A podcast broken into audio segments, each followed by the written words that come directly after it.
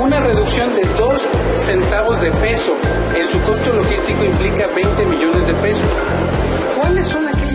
¿Cuáles son aquellas ¿Nos puede comentar algunos casos que usted recuerde de empresas mexicanas en San Antonio o de empresas eh, de San Antonio en México? Hemos tenido infinidad de empresas que han pasado, llevamos 15, 20 años en México, eh, Casa San Antonio.